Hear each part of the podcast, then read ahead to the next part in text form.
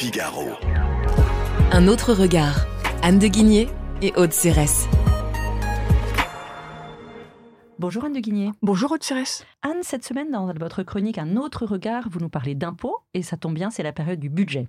Oui, et d'ailleurs c'est pour ça que le gouvernement n'arrête pas de parler d'impôts et surtout n'arrête pas de répéter aux Français, ne vous inquiétez pas, le budget 2024 ne contiendra pas de hausse d'impôts. Je crois en fait qu'il s'agit d'un trait bien français qui explique d'ailleurs que malgré un taux de prélèvement record, en fait qu'en France, il y a un excellent taux de recouvrement de l'impôt. C'est un des pays où l'État recouvre le mieux l'impôt parce que tous les exécutifs veillent toujours très soigneusement à l'acceptabilité de l'impôt. Il y a un fonds de grogne, mais les gens paient leurs impôts. Enfin, tous les gouvernements euh, étrangers font attention à cette acceptabilité de l'impôt.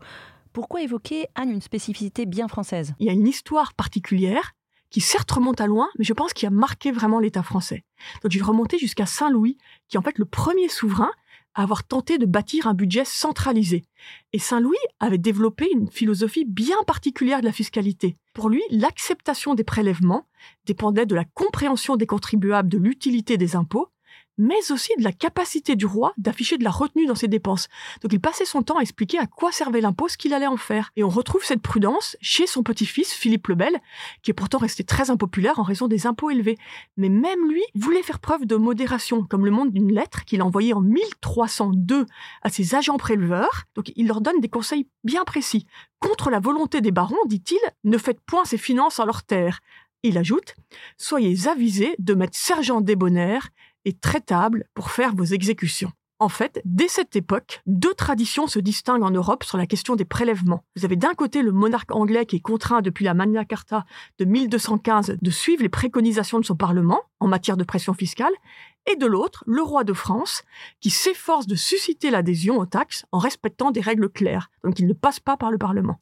Ok Anne, on, vous sait féru d'histoire, mais tout cela remonte au XIIIe siècle quand même.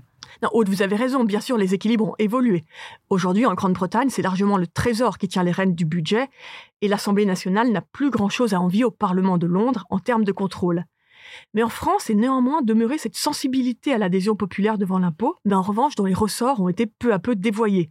Aujourd'hui, il n'est plus question, comme on le voit, de retenue dans les dépenses et encore moins de pédagogie sur l'utilité des prélèvements, alors que tous les Français s'inquiètent du délitement des services publics. C'est désormais davantage une adaptation au fil de l'eau du système fiscal au prélèvement de la majorité qui s'est imposé. Ainsi, créée il y a 60 ans, la TVA est devenue la principale recette de l'État en raison de son caractère supposé indolore. La TVA, c'est l'impôt sur la consommation qu'on ne voit pas.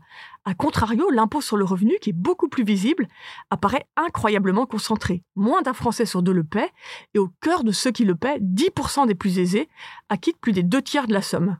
Et que faudrait-il faire pour augmenter cette acceptabilité de l'impôt? Bah, Je pense qu'évidemment, il y aurait mille façons de revenir un peu à la source de qu'est-ce que l'impôt. C'est d'un essai du philosophe allemand Peter Sloterdijk, dont j'aurais voulu vous, vous parler aujourd'hui. Il a écrit cet essai il y a dix ans qui s'appelle Repenser l'impôt. Alors ça semble révolutionnaire, mais c'est vraiment intéressant. Donc dans cet essai, il développe l'idée en fait de redonner à l'impôt sa place dans les sociétés démocratiques en abandonnant les systèmes exclusivement de contraintes pour introduire une part de volontariat qui serait motivé par une forme d'éthique du don. Ça semble ambitieux, mais c'est un sujet dont la France pourrait se saisir. Merci Anne. Merci Aude. Je rappelle qu'on peut lire vos chroniques dans le Figaro sur le site du figaro.fr et les écouter sur Figaro Radio et en podcast. À bientôt.